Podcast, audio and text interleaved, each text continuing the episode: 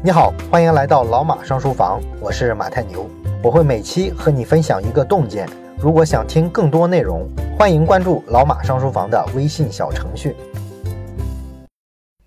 之前呢，我们讲过《低欲望社会》这本书，讲了一期。当时讲完之后呢，看这个数据反馈啊，不算特别的热闹，所以呢，我就插了一个队啊，先讲了呼声比较高的《一生的旅程》，然后这两天呢，又看到有同学说啊，《低欲望社会》啊，怎么不接着讲了？所以我特地去看了一下数据，哎，发现挺有意思，这个数据居然又上来了，哎，看来这本书啊，不是那种一上来就受欢迎的，但是时间久了之后啊，厚积薄发，大家逐渐开始喜欢的那种。行，既然大家愿意听，那我就把这本书啊后面的部分再接着讲一讲。我不知道你还记不记得之前的内容哈？之前呢，我们讲的时候说了啊，作者大前研一认为，日本的整个社会陷入到一种低欲望的状态。核心的原因是因为呢，日本社会的大部分个人财富都掌握在老人这个阶层手里，而老人呢，他这个消费观念啊非常的老派，为了自己以后啊能够老有所养啊，轻易的不敢花钱，总是不停的在存钱存钱，最后呢导致每个日本老人啊抱着三千五百万日元离开这个世界。那么老年人的资产不流入到市场，自然呢这个市场的消费啊就活跃不起来，所以日本呢就很难走出经济低迷的状态。所以说，为了让日本走出低欲望社会啊，政府可以做什么呢？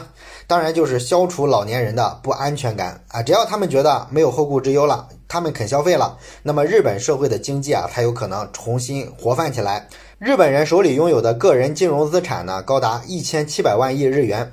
就算让他们只拿出其中的百分之一来消费，那也有十七万亿日元啊！啊，这个十七万亿日元的消费，基本上就能拉动日本每年 GDP 增长百分之三以上。对日本这种老是负增长的经济体，百分之三是一个天文数字了。那我们前面也说了，一千七百万亿日元的个人金融资产，绝大部分呢，自然是掌握在日本的老人手里。所以呢，大前研一建议日本政府可以采纳下面几个办法，打消日本老人的这种安全性的顾虑。第一个办法呢，就是政府应该告知老人，关键时刻国家会照顾你们啊。这个主要是针对日本媒体来说的。日本的媒体呢，老是报道啊，说日本的独居老人啊如何如何孤独而死啊，老是说这种新闻，这就让这些老人们啊看了之后特别慌张啊，更不敢花钱了。可是实际上呢，日本的养老体系是非常完善的。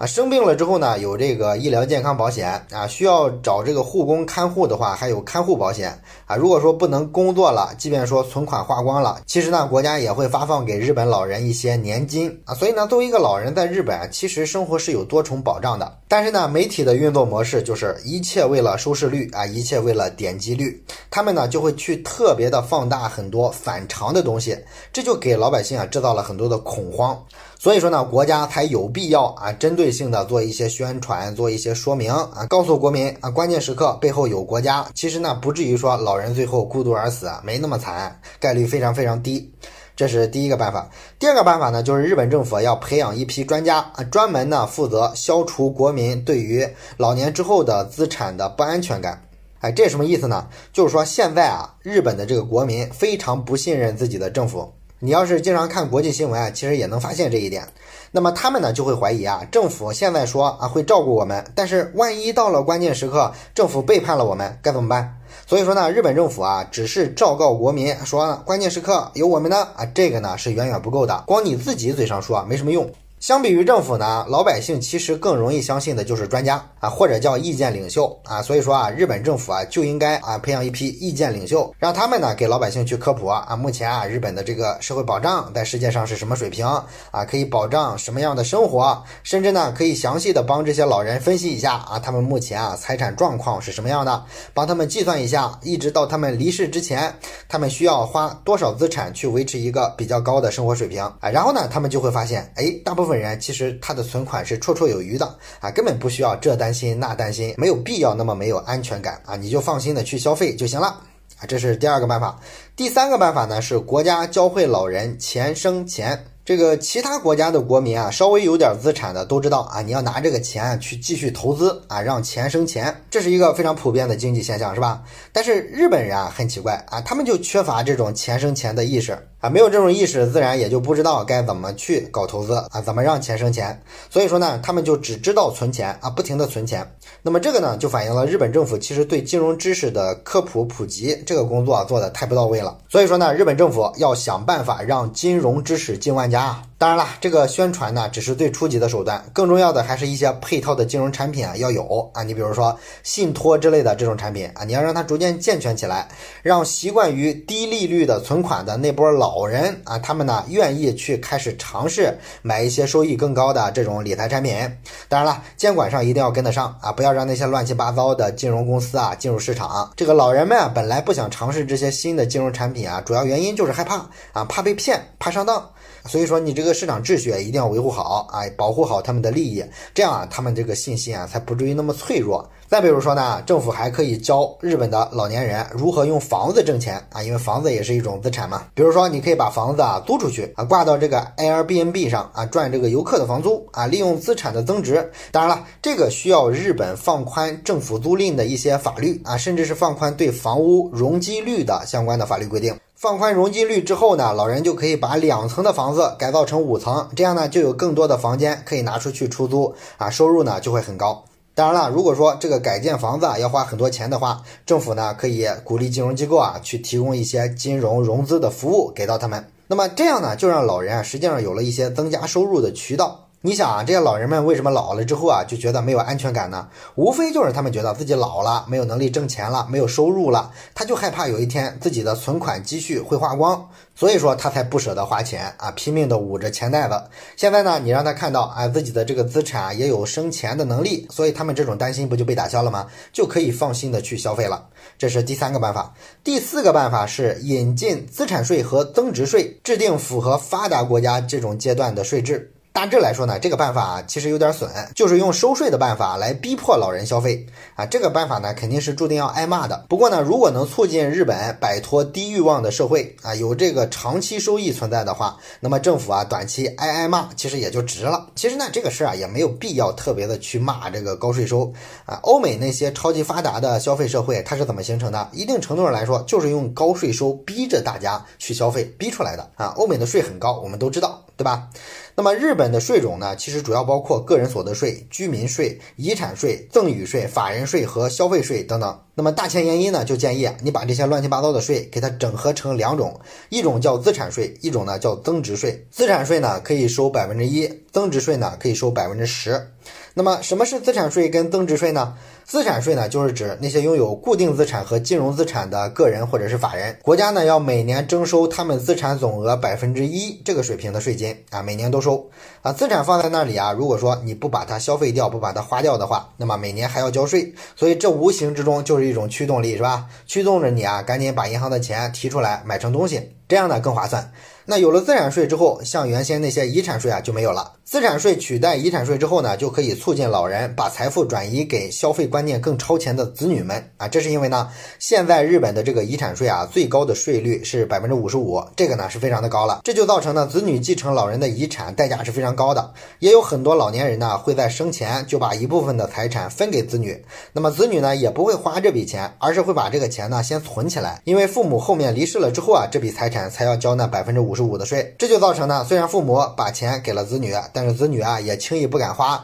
啊，他怕自己啊一花就花超了，到时候呢交税都交不起了。而如果说把遗产税改成资产税的话，这就好多了。这个子女啊随时可以继承老人的资产啊，成本上呢也没有差别，因为资产不管在谁的手里，都是按照每年百分之一的这个税去交税，在老人手里跟在子女手里是一样的。所以呢，老人啊就有动力早点把资产转移给需要资金的子女，而子女呢，咱们说了，他消费观念要超前的多，是吧？所以他就会去购物，会消费，这就会推动整个社会经济的发展。而另一项税，刚才我们说的是增值税啊，增值税呢，指的是从生产到流通的所有阶段产生的附加值啊，对这个附加值进行的征税。那我们国家的税制呢，如果你了解的话，其实也会知道，我们也是在朝着这个方向改革啊，因为增值税这个东西啊，有很多好处啊，它特别好计算，然后呢，也不容易重复征税，而且呢，也不好逃税啊，好处非常的多。这个税收的部分我们就不展开细说了。这是第四个办法，改革税制。第五个办法呢，是向国民展示解决国家他债务问题的办法。哎，这条说的是什么呢？就是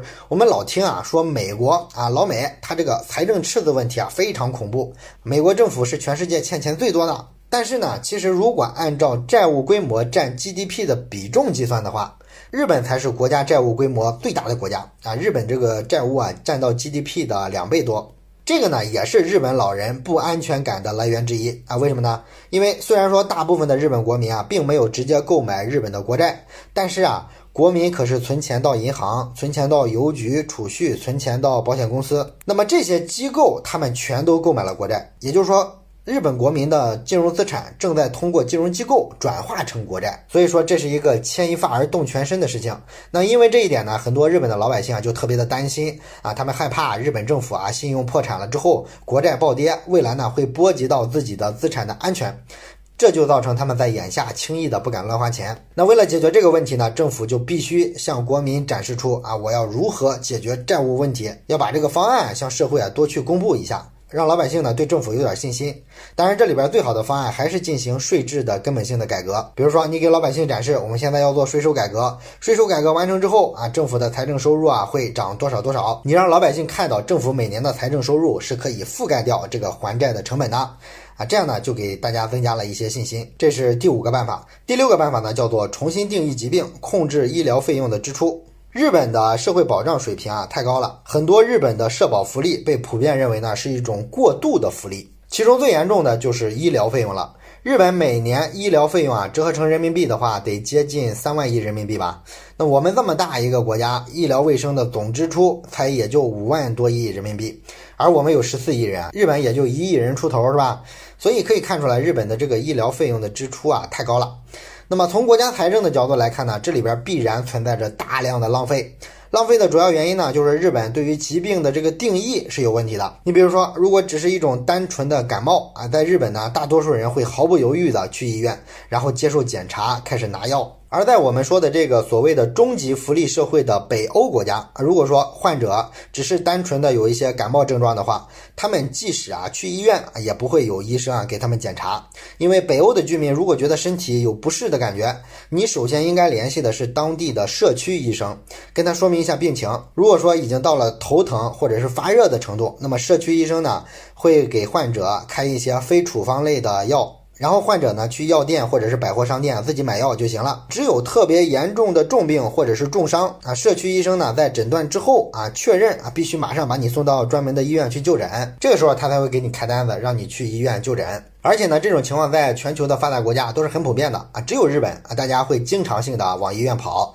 这个医疗支出啊，自然就无止境的多起来了。甚至呢，据说啊，日本人被虫子咬了或者是落枕了啊，也会打电话叫救护车把自己送到医院，这就太浪费国家的钱了，是吧？所以大前研一啊，比较羡慕像美国那样啊，美国呢，我们知道啊，穷人是去不起医院的，因为他们叫一次救护车啊，大概要两千美金左右的费用，所以除非你是特别大的病或者特别急的病，否则没有人会去叫救护车。那么要控制日本的医疗费用的支出啊，政府呢就首先要对这个疾病啊做出明确的定义，让日本人知道医院是真正生大病的人才能去的地方，把医疗费用的开支降下来，日本的老人啊才会明白，其实大部分的病啊是不需要去医院看医生的，也不需要花那么多钱，整个国家的医疗开支降下来，其实个人的这个医疗费用也会降下来，因为啊羊毛出在羊身上，国家是负担一部分医疗费用，不也是每个月从你工资里扣医疗保险吗？如果国家不用花那么么多了，那每个月也不用从你工资里扣那么多的医疗保险了，所以最终啊，国家省了，其实就是个人省，个人省了之后啊，日本人手里有钱，有钱才能消费啊，所以你看，它是一个联动的东西。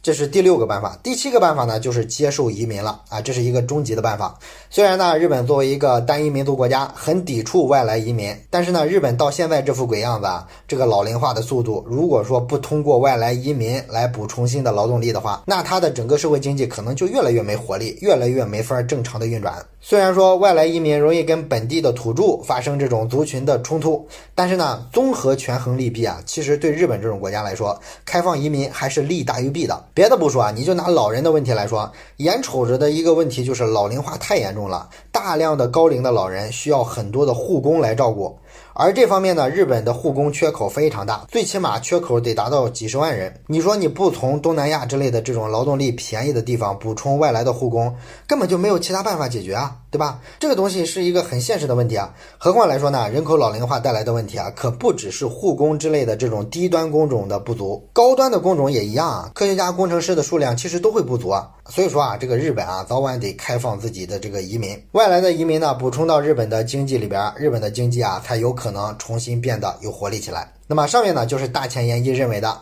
日本政府为了摆脱低欲望社会的这个现状，可以进行的尝试。那么除了政府之外呢，个人其实也能在这个低欲望社会里啊做一些尝试，让这个社会啊尽快摆脱困境。那么关于这部分呢，我们下期啊接着聊。